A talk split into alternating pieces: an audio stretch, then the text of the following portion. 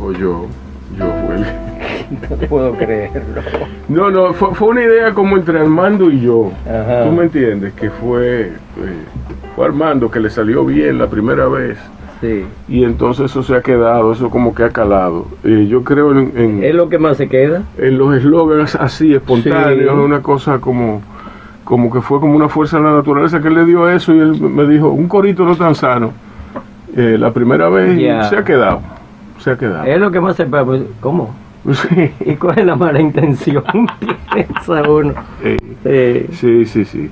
Micaela, yo Mm. introduzco a Domingo. Mira, yo dije que Domingo y yo compartimos eh, este sábado que pasó en el Met de Nueva York. Eh, Domingo resulta que es el tío de Dulcina Abreu. Sí, tú me lo habías dicho ya. Sí. Entonces, pero Domingo y yo nos conocemos de antes, porque Domingo es el papá del ícono de la arquitectura dominicana, hoy dedicado a la cinematografía mundial, Ico Abreu. Esa pi. Entonces Domingo y yo nos conocimos en el set de Siempre Joven. Yo no sé si tú te acuerdas. Hoy, ¿cómo no me voy a acordar? Domingo y yo nos conocimos en el set de Siempre Joven, que fue el primer programa de televisión en, en el cual yo trabajé, Mm. con Iván Ruiz, hoy una figura funesta de la televisión. Ay, ¿por qué tú lo dices? Sí, porque él es funesto. Él, no- Ay, ay, ay, ay, ay. él significa todo lo, lo, lo, lo, lo- bueno. pues, Vamos a dejar a Iván Ruiz. Vamos a Yo me acuerdo no que- de cosas malas. Yo me acuerdo que él presentó hasta Primavera ese, porque Primavera él tenía cuatro años, Ajá. ya utilizaba el equipo de peleología, Sí. y entonces él presentó ¡Ah, Primavera. Sí. Y bueno. Entonces, Domingo está aquí para. Esto, eso es un, un condoncito para el micrófono. Ah, ya, yo quiero un helado de fresa Sí. yo por esta Ah, hora. No, no. no. Entonces, Domingo ha llevado una labor a través de los años interesantísima en, en el plano de la gestión cultural. ¿Por qué la gestión cultural? Porque él eh, ha sido un investigador activo, curioso, eh, más que disciplinado en términos de la cultura taína. Porque nosotros nos saltamos la cultura taína, ¿entiendes? Nos saltamos la cultura, nos olvidamos de la cultura taína, y tú me corregirás si, si estoy equivocado, Domingo. Espero que sí. No, nos saltamos la cultura taína por abordar la negritud, pero nos saltamos la cultura taína. Nosotros nos olvidamos de la cultura taína. Entonces, Domingo investiga muchísimo en ese plano, desde el punto de vista de las cuevas, la pictografía y el arte rupestre. Pero también él lleva a cabo una labor más que loable con el rancho La Guardia. Que eso es exacto. Así mismo hice yo. Así mismo hice yo. Como que, que- ¿cómo así? Que yo nunca había oído el rancho. Bueno, pero el rancho La Él está aquí para hablarnos de todo eso. Y para hablarnos de su labor como espeleólogo y de su vida. ¿eh? Bienvenido, Domingo. Gracias, gracias Rubén. Interesante presentación, Sí, ¿no? sí. Sí. No, vamos, vamos a hablar de todo lo que se puede aquí. Yo imagino que puede resultar interesante para mucha gente. Háblanos de, de Rancho La Guardia, para empezar. Rancho La Guardia es una localidad que ahora es distrito municipal, pero anteriormente era un grupo de ranchetas donde eh, se alojaba la Guardia con Trujillo para el manejo de la frontera. O sea. Estamos hablando de un lugar que está a unos 10, 15 minutos de la frontera misma. ¿no? Rancho La Guardia pertenece a Hondo Valle, que es el municipio, y ambos pertenecen a la provincia de Elías Piña. Exacto. No se equivoquen, que haya un frío del carajo. Resu- no, te- no, ahí se, ahí se ha muerto gente de frío, Exacto. me consta. Sí. Eh, ocurre que buscando eh, la, en la provincia más pobre, el lugar más pobre, llegamos ahí. ¿Por qué andábamos buscando el lugar más pobre? Porque la Fundación Futuro Cierto, que dirige Fray José María Guerrero, eh, había asumido desde, mil no- eh, que mil no, desde 2013, cuando fue fundada, ¿no? Eh, resolver uno de los problemas básicos de la República Dominicana. Y escogió la vivienda. ¿no? Problemas básicos tenemos, además de la vivienda, Múltiples, ¿no? la, alimentación, eh, la educación, eh, esas cosas, ¿no? Y entonces, Fray José no es por la, vamos a resolver el problema de la vivienda, aunque nos tome este siglo. Él pone, él parangona, ¿no? El siglo XVII, que fue uno de los siglos más terribles para, eh, para, para nosotros acá, ¿no? Con, el, con la necesidad de un siglo, en principio le digo, "Te- tenemos que hacer siglo de oro, y no, no, Fray, no me mezcle el oro con esto, el oro lo anda buscando la gente para, para a los otros, vamos a ponerle el siglo de la redención, bueno, pues, pongámoslo así. Usar el siglo XXI para resolver el problema de la vivienda. ¿Por dónde comenzamos? Bueno, vamos por, por el sitio más pobre, porque tenemos que comenzar con las familias más pobres. Exacto. No podemos comenzar a resolver el problema de la vivienda con clase media, que puede resolvérselo sola, ¿no?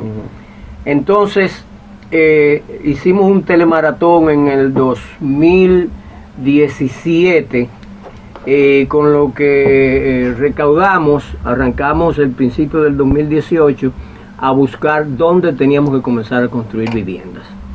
Salí yo para, la, para Elías Piña, me recorrí Elías Piña entero y encontramos que el sitio más pobre era ahí.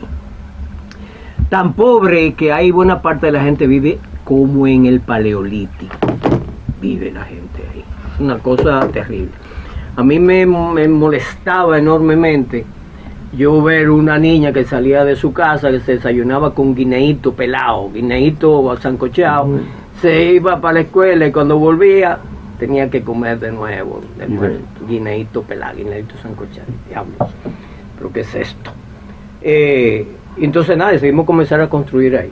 ¿Qué construimos? A veces la gente me dice, no, las casitas, que digo, no, nosotros no construimos casitas, nosotros construimos casas, porque eh, sería de muy poco de muy poco reconocimiento llamarle casita a una casa de tres habitaciones, sala, comedor, 90 metros de construcción totalmente en concreto y, con, y usando técnica sismo resistente para evitar cualquier colapso, dado que eh, este sitio está entre dos fallas Exacto. geológicas. Sí. Una de ellas muy activa, que fue la planta en Gardán, que de- de- destruyó buena parte de, De Puerto de Príncipe. Puerto Príncipe, ¿no? Entonces nosotros teníamos que asegurarle a esa gente que la casa que construíamos, aparte de ser amplias, de manera que si la familia crecía podían mantenerse ahí todavía, Con miras eh, al futuro, ¿no? es- naturalmente, pues eh, fueran seguras, totalmente seguras.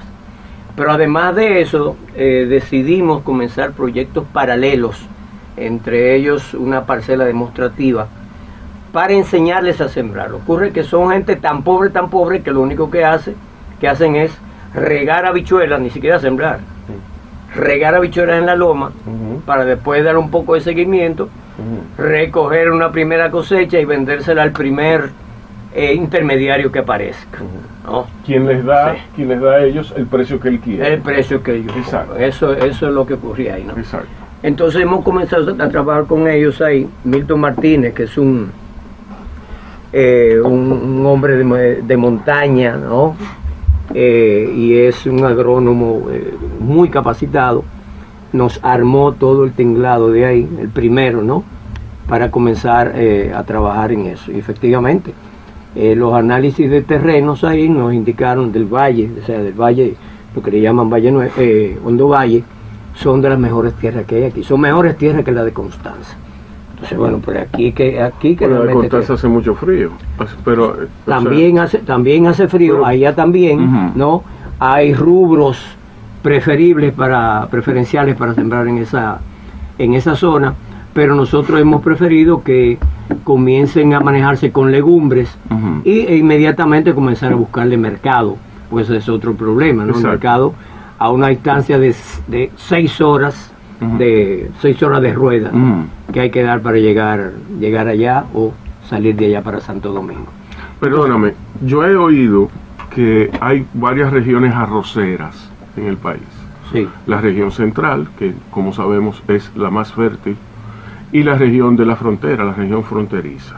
Pero eso es, eso es arrozal de arroz secano. Sí, sí. Por el arroz que más, que más se produce y que tiende a ser más productivo el arroz que se eh, está en cenagales. ¿no? Exacto, Ciénagas, exacto. en ciénagas, como es el del Bajo Yuna y Ujú. esa zona por ahí, de Villarriba. Ah, ok. Es el que más se Y he oído también que, que, que va mucho con lo que dices, que lo que se da mucho en la frontera es el guineíto y, y el plátano. Sí, sí, sí, más, Sí. más, más guineito Sí. que plátano y mucha habichuela, pero nosotros estamos, porque ellos ni siquiera sabían sembrar molondrón o sembrar tomate o sembrar ají para su propio consumo. Exacto.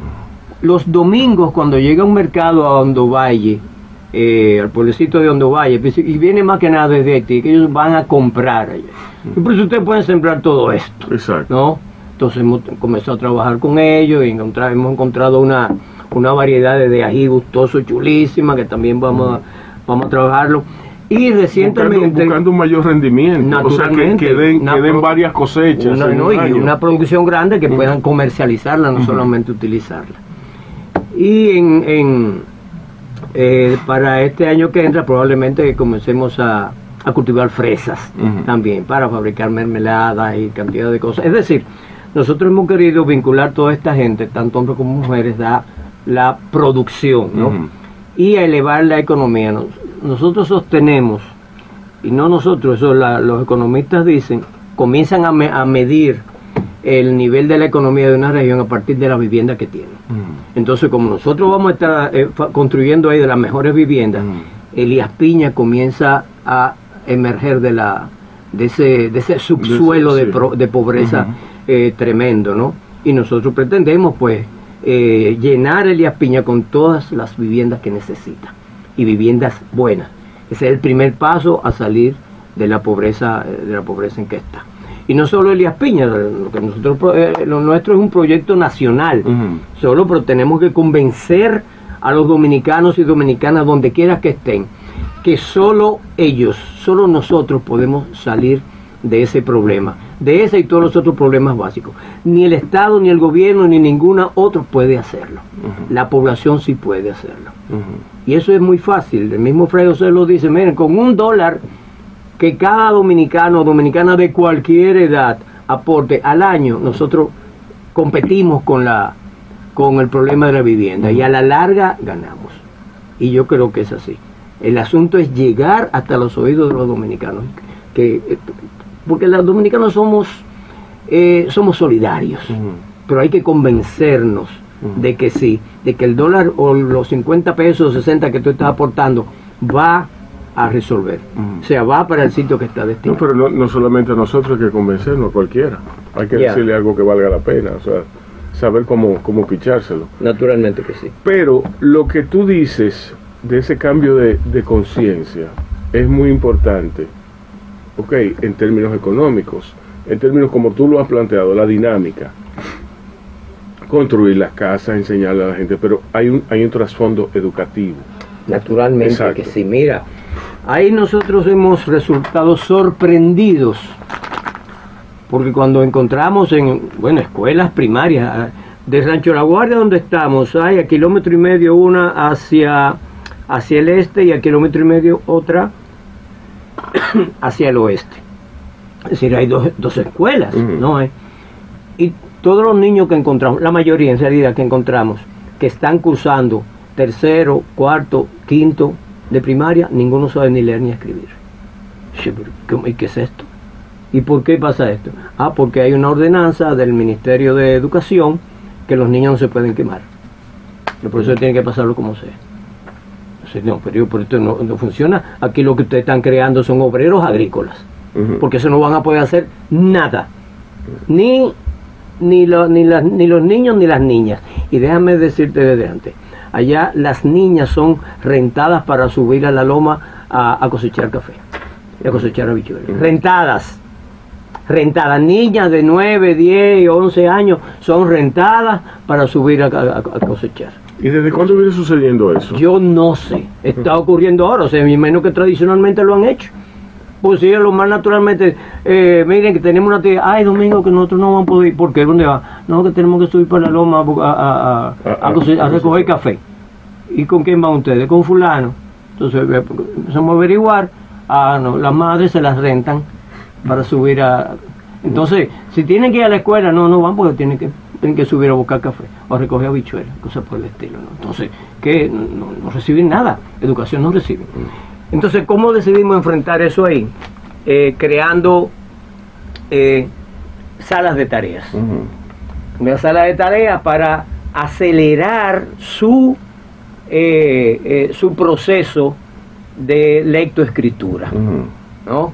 Vamos a acelerar, a acelerar eso. Entonces estamos agarrando a todos los niños que están en esa situación. Comenzamos con un grupito de unos, unos 20 entre niños y niñas. Yo fotocopié los 10 cuentos de, más conocidos, ¿no? Eh, la Perucita Roja, eh, El Gato con Botas, eh, los, los, los, músicos de Bremen, todos esos los más famosos, ¿no? Los fotocopié y se los llevé. Comenzamos con el libro El Nacho 1 y Nacho 2. Entonces cuando, cuando pasan Nacho 1 y Nacho 2, entonces comienzan a leer cuentos. O sea, todo es un proceso de aceleración para que ellos estén leyendo constantemente, que es lo único que les permite aprender a escribir. ¿no? Leer es lo único que permite, permite aprender. Y viceversa. Ya, ya. Entonces, eso, eso. Pero ya tenemos un grupo, un grupo, decirle grupo, no son cuatro. Ya esos cuatro se leyeron todos los cuentos, ¿no? Entonces ellos pasan ahora a escribir sus propios cuentos comenzando con las peripecias de la casa, las, peripecias del trabajo, las quejas de la mamá, los cuentos del papá y lo que ven en el entorno. Es un entorno precioso en montaña, arroyo. Les, ayuda a explicarse el Naturalmente, y, se, y, se busca que ellos tengan que rebuscar en su corto léxico y ver que necesita crecer, buscar donde han leído términos. Y, entonces, ellos eh, están en eso, están en ese proceso de creatividad.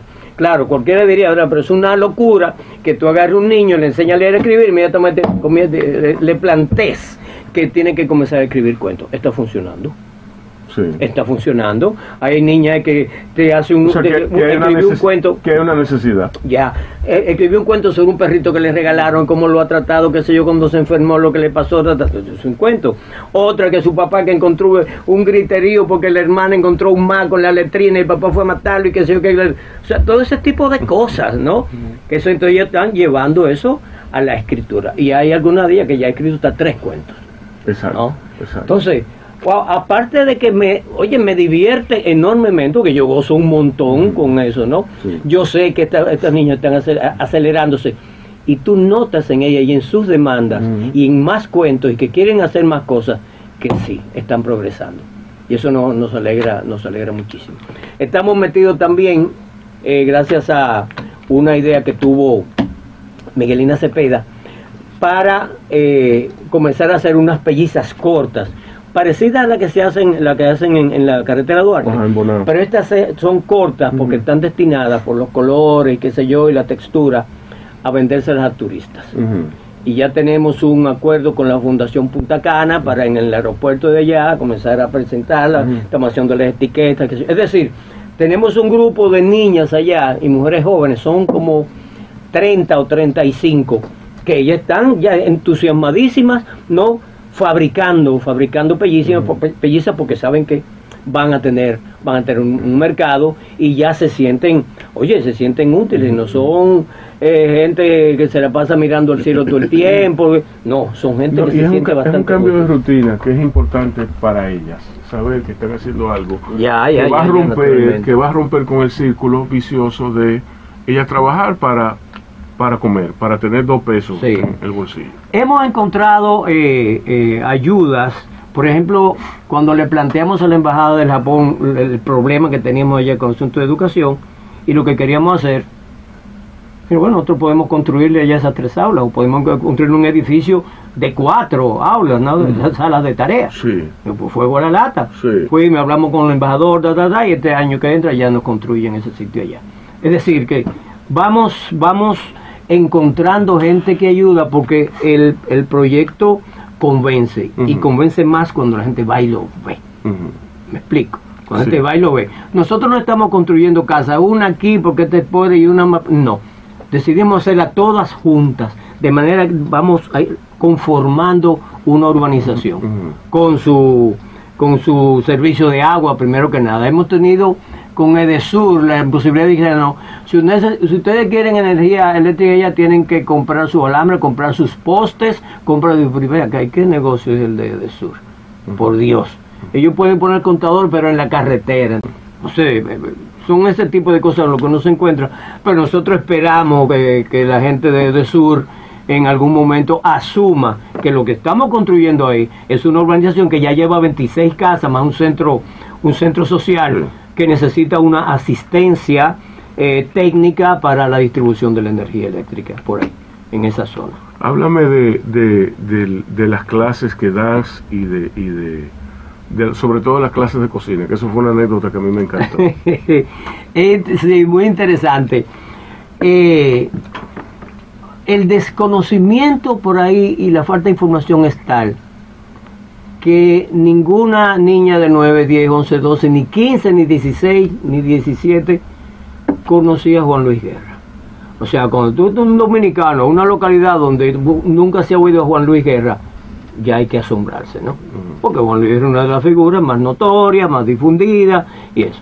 Eso sí, un bombardeo permanente de, de, de- de bachata Sí. y de la y de la peor, ¿no? Mm, mm. De bachata y de la peor. Entonces también tenemos que estar combatiendo combatiendo con eso. Entonces eso nos lleva a tener que eh, armar mucha eh, desarrollar muchas iniciativas en lo que tiene que ver con enseñanza.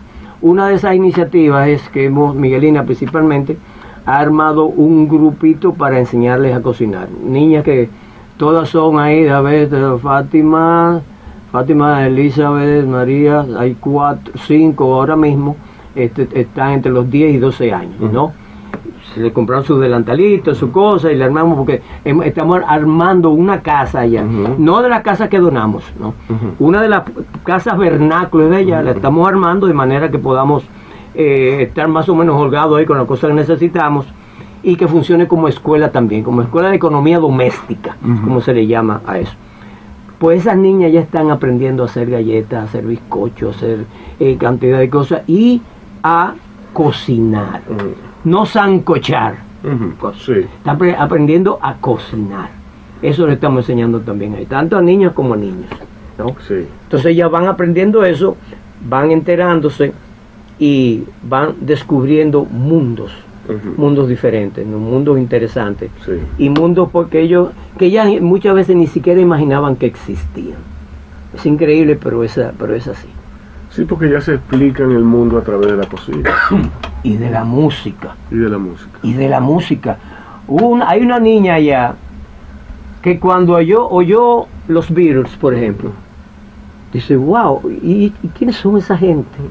Porque lo que había hasta ahora era bachata, entonces ahora nosotros estamos metiendo de todo tipo de música, Mm. ¿no? Allá para Navidad, ¿quién está? Michael Bublé. Imagínate. Claro, aparte de la, de la, de la Navidad eh, vernácula nuestra, de, de la, de la Rosa Blanca, del tío Vega Bajeño, de la Navidad que nos mandó Cuba durante los años 50, todo eso, ¿no? Y todo eso es nuevo para ellos.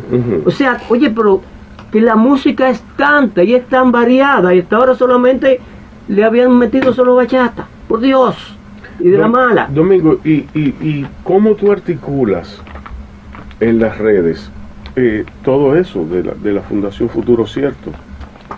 Estamos, eh, Tú tienes, tú tienes un website. hay una, hay, hay una página web de la, de la fundación que vamos a mejorar muchísimo más porque eh, se ha vinculado ahora eh, Tuto Taveras, Ujú. hijo de Jorge Taveras, eh, que estábamos con él allá, y él va a ser el director de esta, de esta página. Pero Tuto además es el que nos hace videos cortitos con la música que él escoge, con las, las mezclas y todo ese asunto, ¿no? Y eso está encantando, encantando a mucha gente.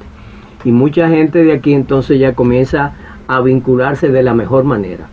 Ahora mismo mi camioneta está estacionada cerca de aquí con un cargamento de juguetes que cada niño del colegio Triunfare ha donado para niños específicos de allá de Rancho La Guardia, niños y niñas específicos, de todas las, de todas las edades. ¿no?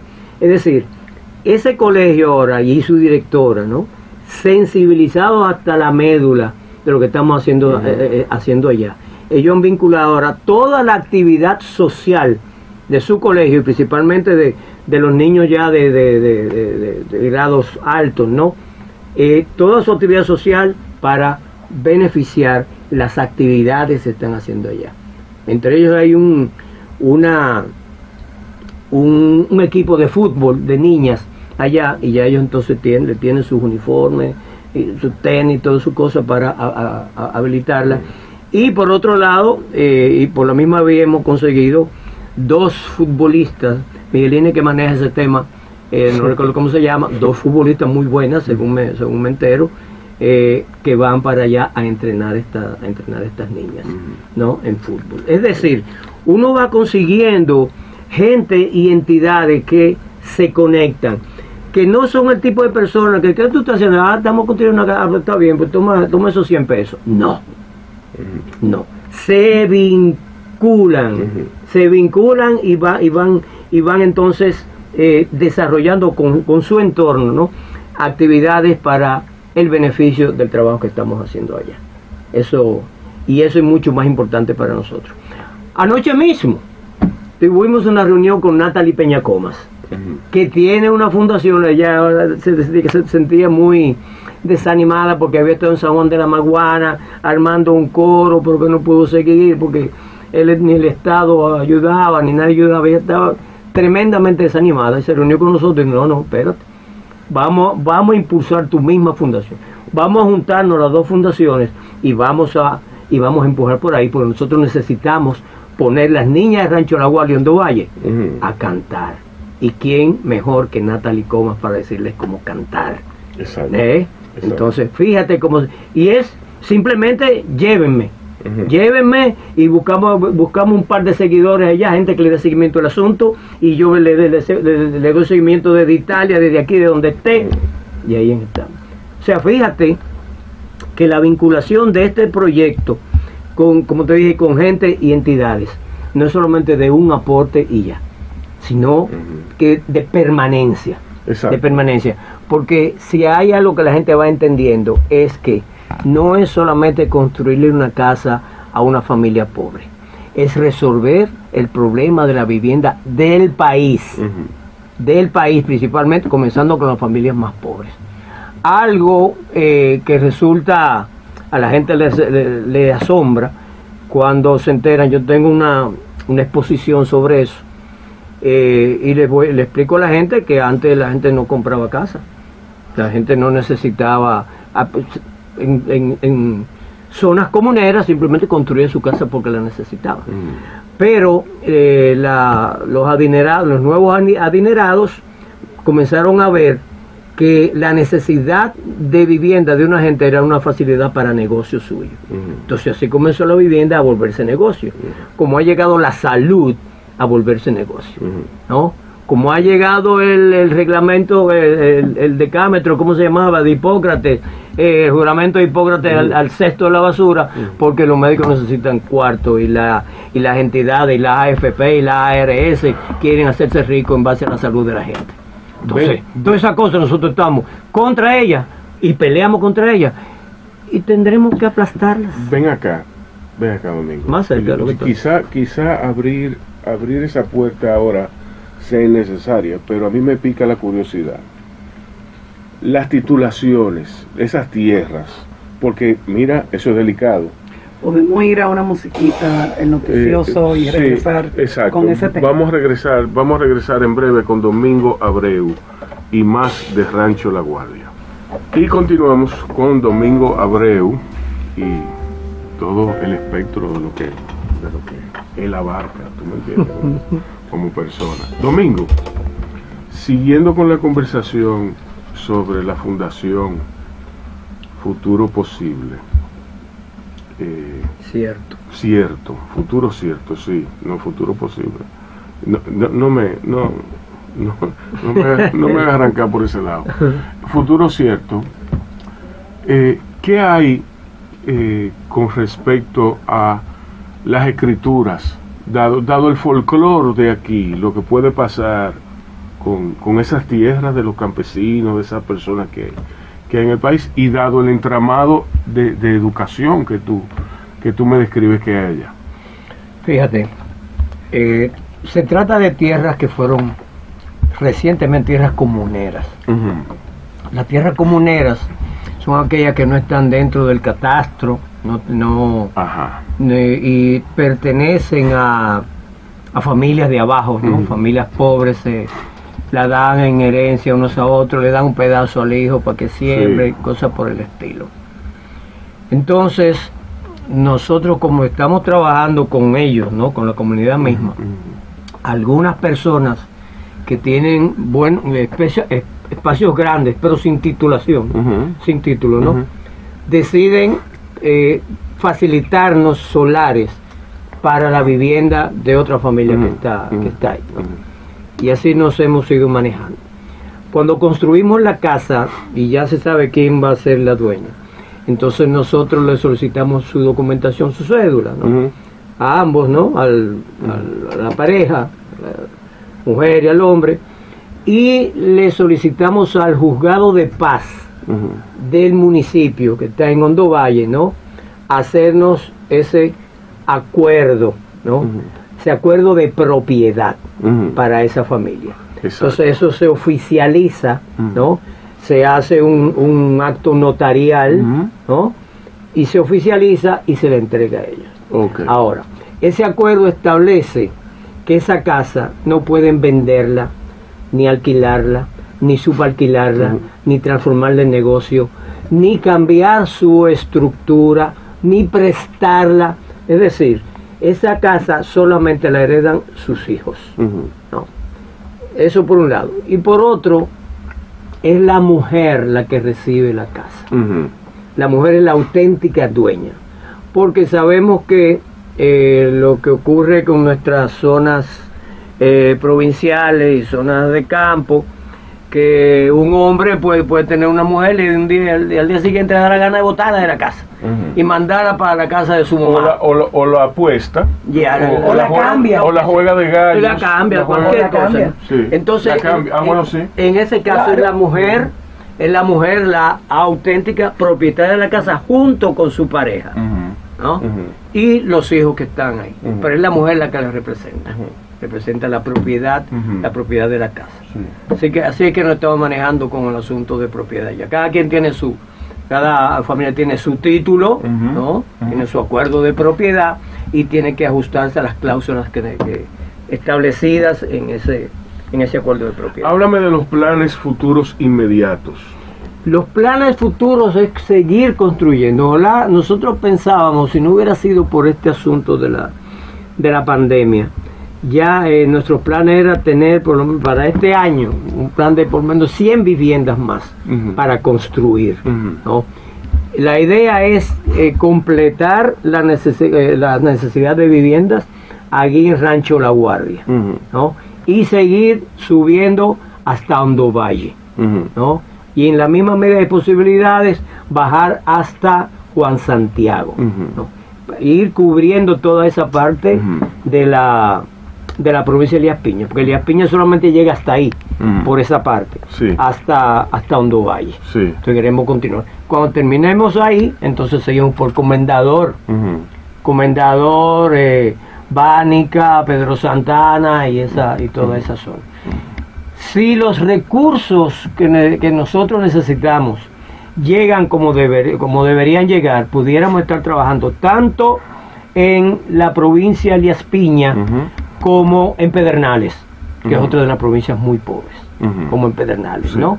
Y así en la- todo depende eh, de las condiciones de pobreza de determinadas localidades, determinadas provincias y de las posibilidades de recursos que nos estén aportando los dominicanos y dominicanas, además de otras entidades, porque hay eh, no solamente la gente pobre y, co- y condoliente la que está aportando, hay mucha gente que está aportando a esto.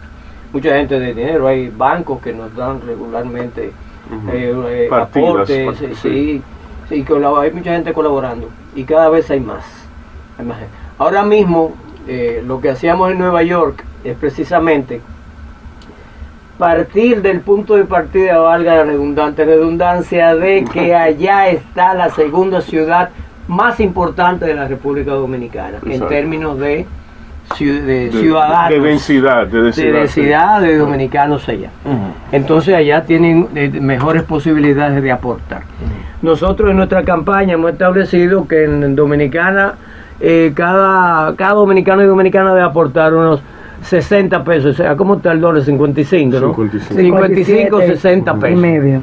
¿no? Más o menos, equi- equivalente a un dólar. Pero allá en Estados Unidos, nosotros hemos establecido 20 dólares para los aportes al año, o sea, anualmente, Ujú. ¿no? Usted allá puede aportar 20, 20 dólares y aquí pues se aporta se aporta un dólar. Pero naturalmente hay gente que dice, pero ¿cómo vamos a dar di que un peso, eh, un dólar eh, al año? No, hay gente toma- que se, inscribe mensualmente con 100, 200, 500 pesos, qué sé yo. Y así hemos comenzado a organizarnos, porque la fundación somos un grupo muy pequeño de personas, ¿no? Sabemos que, que nos movemos mucho. Sí. Eh, hemos comenzado a organizar colmenas. Las colmenas son grupos de personas que se fijan una, eh, un aporte mensual, semanal, como, como quieran, ¿no? Pero se queda fijo entre ellos. Una colmena puede ser una familia, una familia que decide apoyar la fundación y entre todos pues aportan mensualmente, qué sé yo, mil, dos mil, tres mil pesos para la fundación y saben que eso debe ir religiosamente a depositarse en un banco. Este es otro, otro detalle. Nosotros no andamos pidiendo eh, eh, ni aceptamos, aceptamos dinero en la calle, ni dinero físico así. Usted quiere hacer un aporte, mire, eh, ¿cuál es su banco? Tal, el cual sea, el popular, el- ok, usted lo deposita en esa cuenta.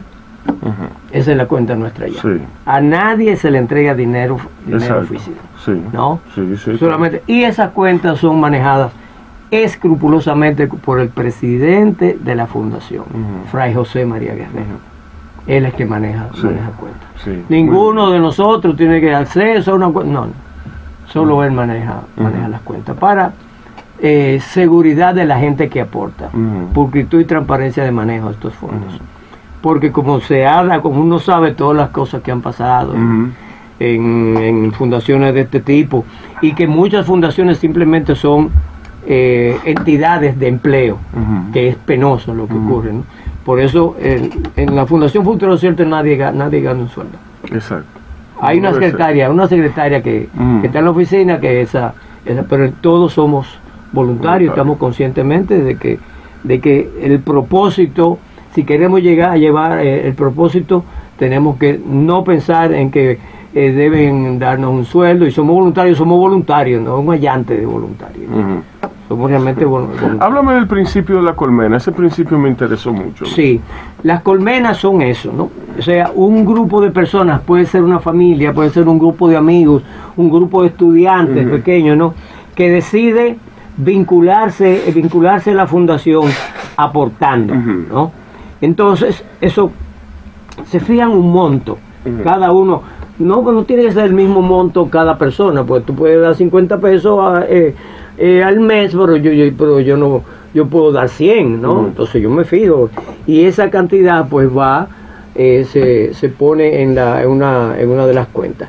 Hay varias familias que están funcionando, funcionando así ya, y hay, alguna, hay algunas motivaciones hechas precisamente por por Tuto Taveras allá, hicimos un videito precioso sobre cómo funcionan las abejas. Las abejas se riegan por el bosque y buscan el dulce que deben llevar ¿no? a la colmena, así hacemos nosotros. Estamos dispersos por todas partes buscando la, eh, esa- ese aporte que se necesita en esa colmena que tenemos allá en Rancho La Guardia para aliviar la situación de la gente más pobre de los pobres en la República Dominicana. Así estamos funcionando. Pero lo que tú dices supone que somos agradecidos. Sí, sí, Sí.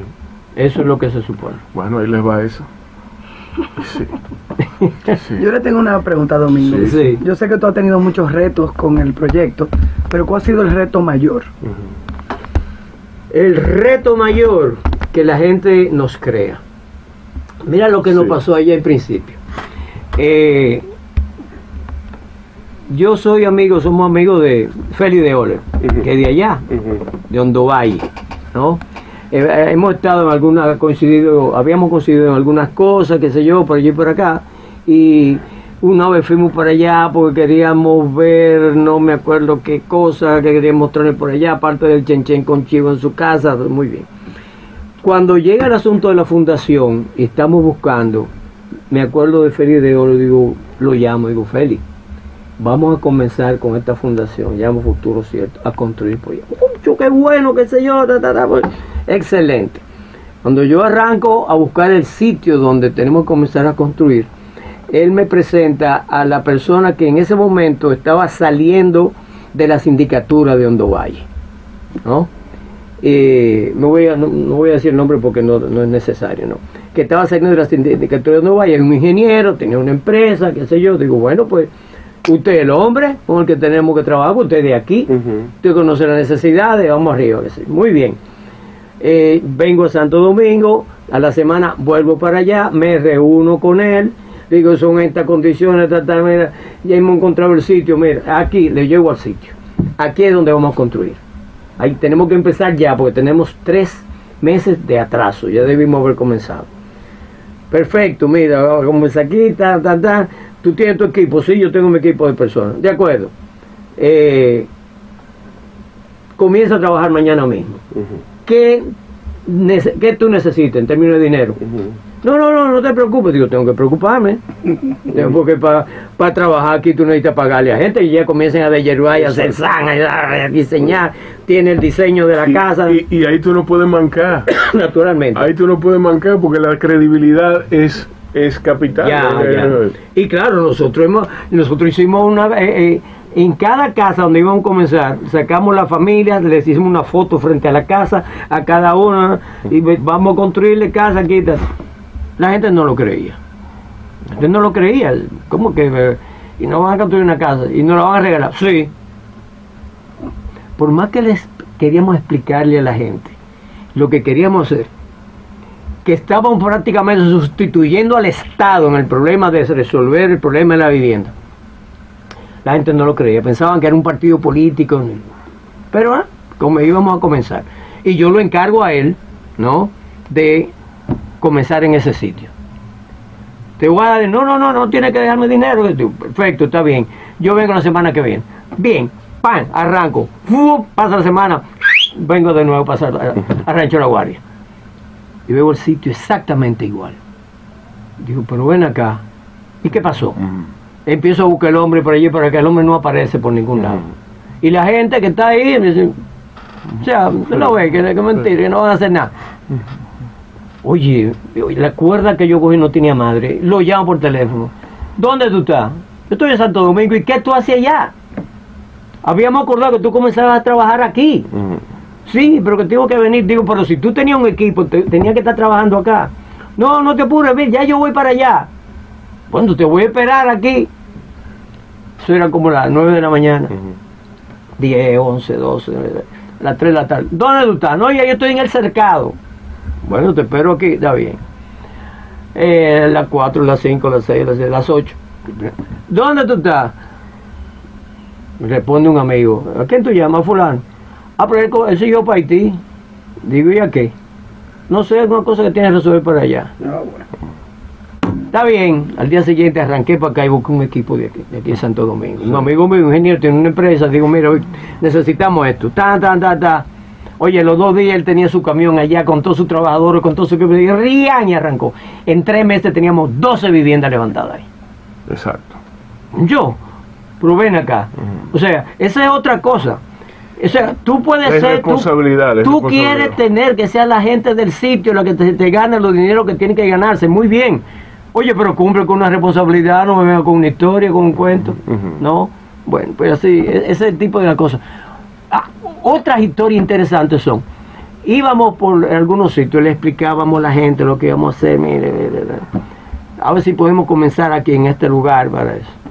Bueno, sí, qué sé yo, que sí, nos decían que sí, muy bien, muy bien, pero que había que hablar con una hermana que estaba en Santo, me llamamos a la hermana, que sí, que está bien. Y cuando ya casi íbamos a comenzar, dice, uno de los casos, el señor, ¿y entonces dónde yo voy a sembrar mi guandule? Anda por, señora, nosotros que vamos a sembrar vivienda aquí, 12 viviendas queremos.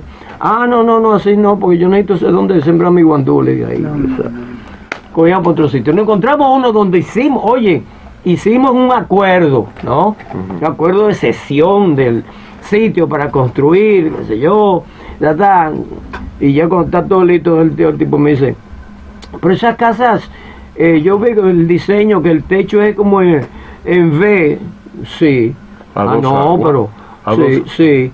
Dice, no, pero eh, usted a mí me van a dar una casa, sí. Ah, no, pero la mía tiene que ser de techo plano. ¿Y para qué? No puedo yo construir arriba. Eh, digo, de acuerdo, está bien. Eh, pero la de mi señora también. Digo, ¿cómo la de su señora? Sí, porque yo necesito una casa para mi señora. Pero usted no va a tener. No, que ya yo estoy separado de ella y ya, qué sé yo.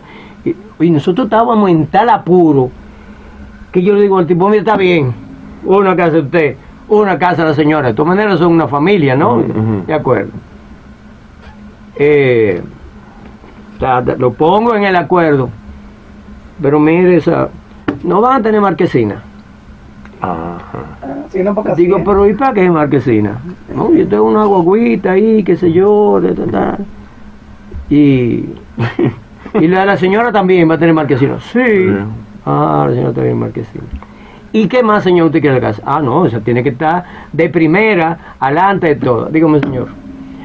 No voy a construir aquí. Bye, no voy. No, pero no, no, no, no, no. Rompí el, el contrato y me fui de ahí. Oye, porque tú encuentras cada gente Ujú. que quiere, que, sea, que quiere su beneficio adelante, que quiere. ujú. Entonces, esa, la solidaridad no fácilmente se encuentra. Sí. No fácilmente, hay que construirla. Ahora mismo allá donde estamos trabajando, yo insisto, yo insisto más en trabajar con los niños que con la gente grande. Porque ya la gente grande está maleada, está dañada. Exacto, exacto. Puede trabajar con niños, formarles conciencia y que ellos vean en el trabajo que uno hace una forma de replicarlo también. ¿no? Pero para su gente, por amor a su propia comunidad. Sí, hombre. Así pasa. Manny, ¿qué tú querías preguntar?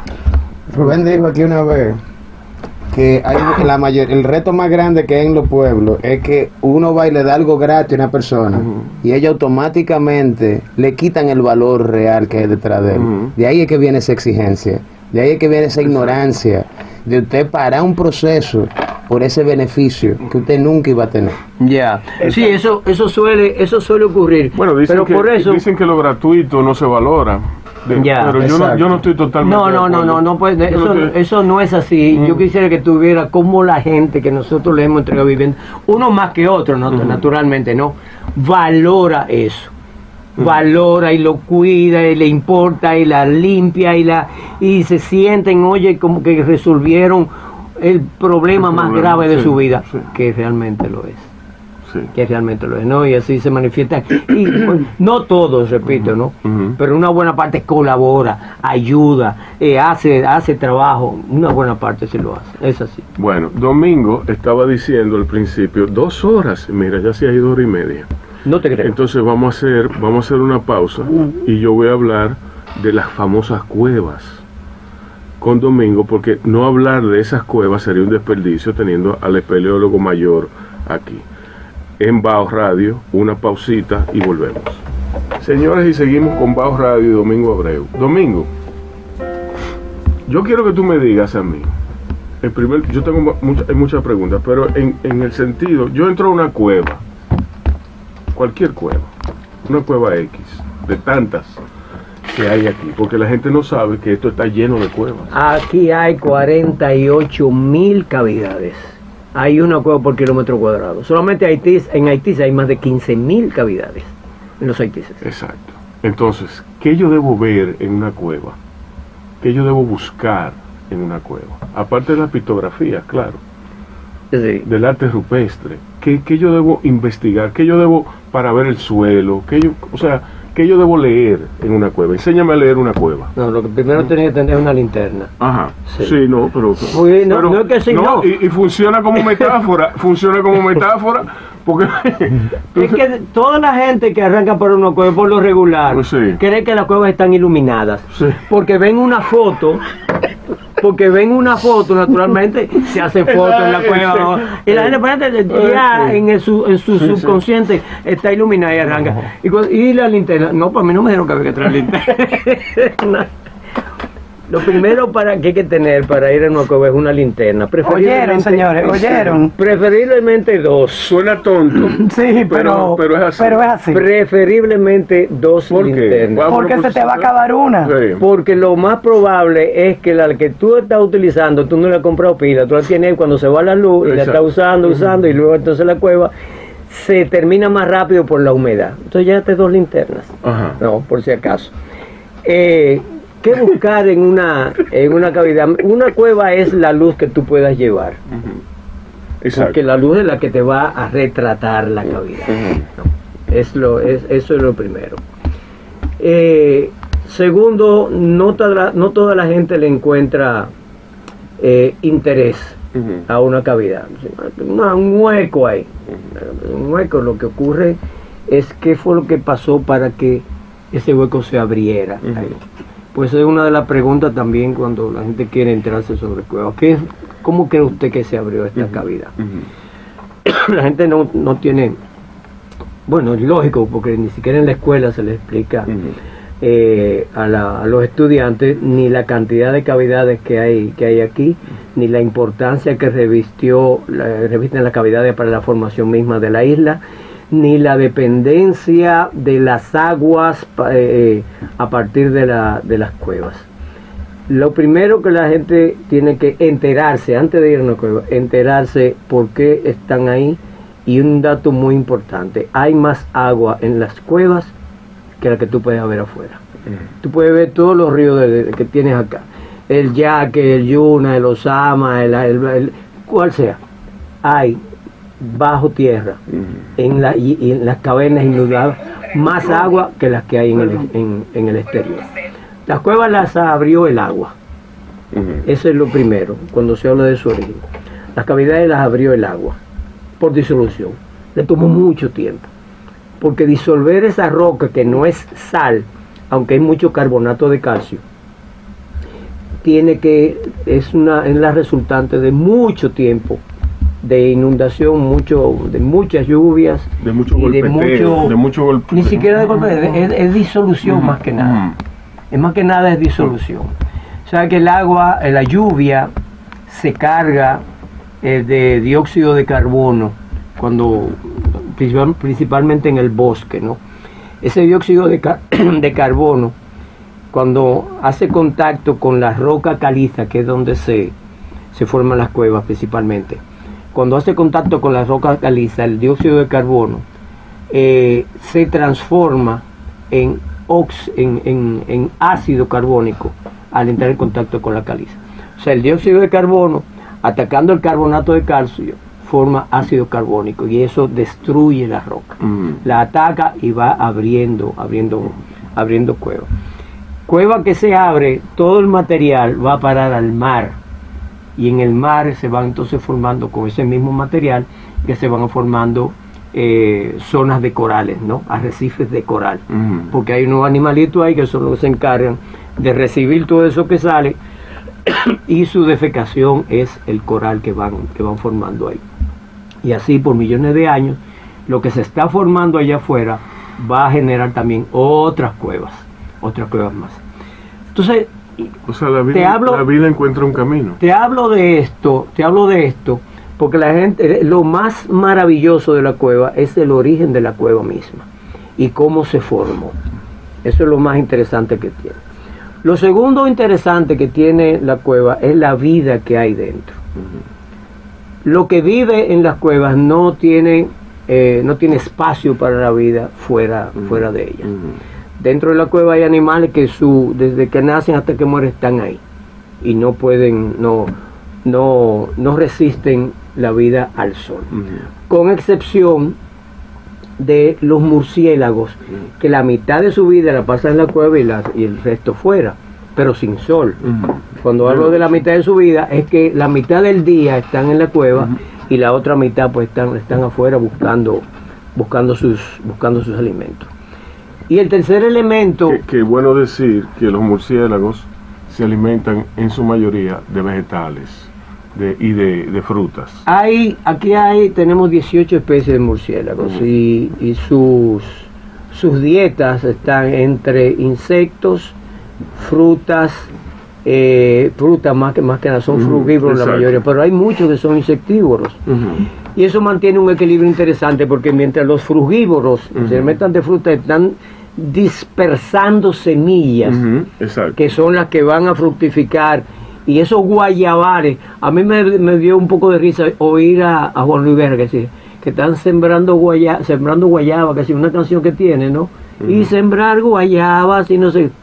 ¿Quién siembra la, guayaba? La guayaba no la siembra. ¿Quién? no, la guayaba no la ¿Quién siembra no. guayaba? Eso- Los murciélagos. Eso es, silvestre. Sí. Es silvestre por los murciélagos. Sí, sí. Les encanta la guayaba.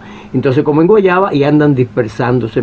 Esa y to- todas las frutas que tú puedes imaginarte, los murciélagos las comen y las dispersan, ¿no?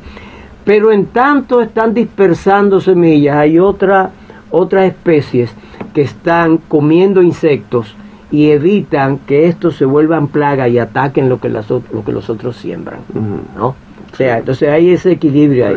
Estos están sembrando y estos están controlando para evitar Es que, es que un que equilibrio. los destruyan. todo. La, Tienen- natura- la naturaleza se equilibra Ya. ella sola. Y están los pescadores, los murciélagos pescadores, esos pescan a ras del mar, ellos, ellos vuelan así a ras de la, del agua, agua. con la pata metida en, en la- en el agua, así, y de que tocan un pececito, se cierran la pata inmediatamente. Tanto dentro de la cueva con camarones y peces pequeños como, como, en, como en el mar. Esa es la otra, la otra parte que uno trata de explicarle a la gente, porque le tiene, la gente le teme miedo a los murciélagos. Quizás la peor literatura que pudo escribirse en relación con eso fue el Conde Drácula. Y decirle a la gente que los murciélagos se volvían, qué sé yo, que fue un disparatazo. Ha, enriquecido muchísima gente en el cine. Sí. Pero eso le ha llevado a la gente a pensar que todos los murciélagos andan chupando sangre, Sí. andan bebiendo sangre, andan mordiendo gente. Bueno, Sí. Mur- fuéramos vampiros. Murciélago no le interesa morder. Bueno, porque en Rancho Arriba el murciélago, por Dios, Ah, no, pero Sí. es que no, porque es que... Pero el murciélago sí, no le interesa, está digo mordiendo gente. No, no, no le interesa, y no le ¿no? interesamos nosotros tampoco. Para nada, para nada, para nada. ¿no? Y O si sea- nosotros desapareciéramos, fueran los murciélagos los que recuperaran totalmente la isla. Mira, Total, son los animalitos más importantes para la naturaleza luego de las abejas. yo fui a una cueva, la cueva del Morón, que yo estoy seguro que tú has estado eh, allí. Eso queda por Lanza del Norte, en las terrenas. Y en la cueva del Morón es un espectáculo. Ir a ver esta cueva, poco amigable la entrada, naturalmente, y ver en, en la cueva cómo de- del, del único resquicio donde entra un rayo de sol nace una plantita. Eso es una, eso es una maravilla. Pero también es maravilloso levantar una luz y ver todos estos murciélagos Oh, eh, abovedados allí Sí. y, ve- y comprobar que la cueva tiene proporciones catedralicias. ¿Tú me entiendes? Que es una gran catedral. Óyeme, eso es un espectáculo verlo. ¿Ve? La, la cueva de la Virgen en Barahona es de esa cueva que usted dice que el agua Sí. entró a la mar. ¿Cuántos ríos Sí, subterráneos? Porque esa agua es de arriba para abajo. No se tiene el número de ríos, de ríos subterráneos, Ajá. pero sí la cantidad de agua que está abajo Ajá. es de, de unas 50 veces más que la que está en el exterior. Diablo. Sí, es Fuera mucha, de- es mucha Bueno, agua. en Barahona, por ahí mismo, por la cueva de la Virgen, Sí. todo ese río Ajá. está, seca, está seco, pero no está seco nada. Sí. Lo que está es por abajo. Todo Pedernales, por ejemplo. Sí. Todo Pedernales, todos esos ríos son subterráneos todos, todos. Exacto. Y entran, entran por la, por la, la sierra, la sierra de Bauruco, toda esa parte por ahí, co- recorre todo, todo el subsuelo y salen, y salen. y A mí me han dicho que hay un río, el Brujuela, que... Ese está aquí cerca, en Boca Sí, Chica, desemboca en Boca Chica. Desemboca en Boca Chica. Pero yo no lo conozco. Sí, me dicen Sí. que comienza por ahí por... Por la, él desaparece en la carretera Mella. ¿no? Porque el primer, es el río Tosa, se llama Tosa, y Tosa. luego le ponen brujuelas como río subterráneo. ¿no? Y sale a Boca Chica. Es el río que han utilizado todos los dueños de hoteles por ahí para dire- conectarse directamente porque la planta de tratamiento que le, le construyeron no les dio abasto. Se, co- se conectaron directamente a Brujuela, lo han contaminado totalmente. Por ahí salen desde servilletas de todo tipo hasta cubiertos de plata. Sale de todo por ahí hacia Boca Chica. Tuvieron el, el sitio donde era el arroyo más bonito de la gente y a quitarse la sal. Sí. Hubo que cubrirlo porque lo- era la peste que salía por ahí de todos los hoteles, era terrible. Boca Chica es una letrina a cielo abierto, si no lo sabía. Sí. Por más colorida que esté. Es una letrina a cielo Sí, abierto. no, eh, en- en- hubo una experiencia que yo tuve con, con un amigo mío muy cercano que llevó a sus hijos. En esa época Rebeca era la única que estaba nacida. No, Armando estaba nacido también, pero era, era muy chiquito. Y él se metió con las niñas a, a, a Boca Chica. Y, sa- y la niña de una vez, papi, me pica, me pica, me pica. Le dio una alergia tremenda. Nosotros lo sacamos de ahí y nos fuimos a otra playa. Otra playa de, de más al este. Pero sí, tú tienes razón. No, no, Boca Chica. Bueno, yo tengo una, una persona cercana que es una bióloga marina que me ha dicho que no me baño en Boca Chica. Sí. Y ella me lo dijo hace 10, 15 años y tú sabes la veces que yo me bañaba en Boca Chica, pero No, no, Ella me ha en dicho, no, Boca Chica, donde, trata de donde- no donde tú te bañas, donde tú te bañas, está muy lejos de Boca Chica. sí, bueno, pero, ella me dice no te bañes en Boca Chica. Eh, sí. es, tremendo, es tremendo eso. Pues, y la otra parte de, de interés de las cuevas es naturalmente eh, el arte rupestre que Exacto. existe en. Exacto. La isla de Santo Domingo eh, viene a ser el- la capital del arte rupestre de todas las Antillas. Porque es Tú que... me estás bufiando. eh, no, relajes. no, no, inclusive eh, años después que yo estaba seguro de eso, lo dijo Antonio Núñez Jiménez, que él, el eh, fue el principal geógrafo cuba, de, Mm. de Cuba, ¿no?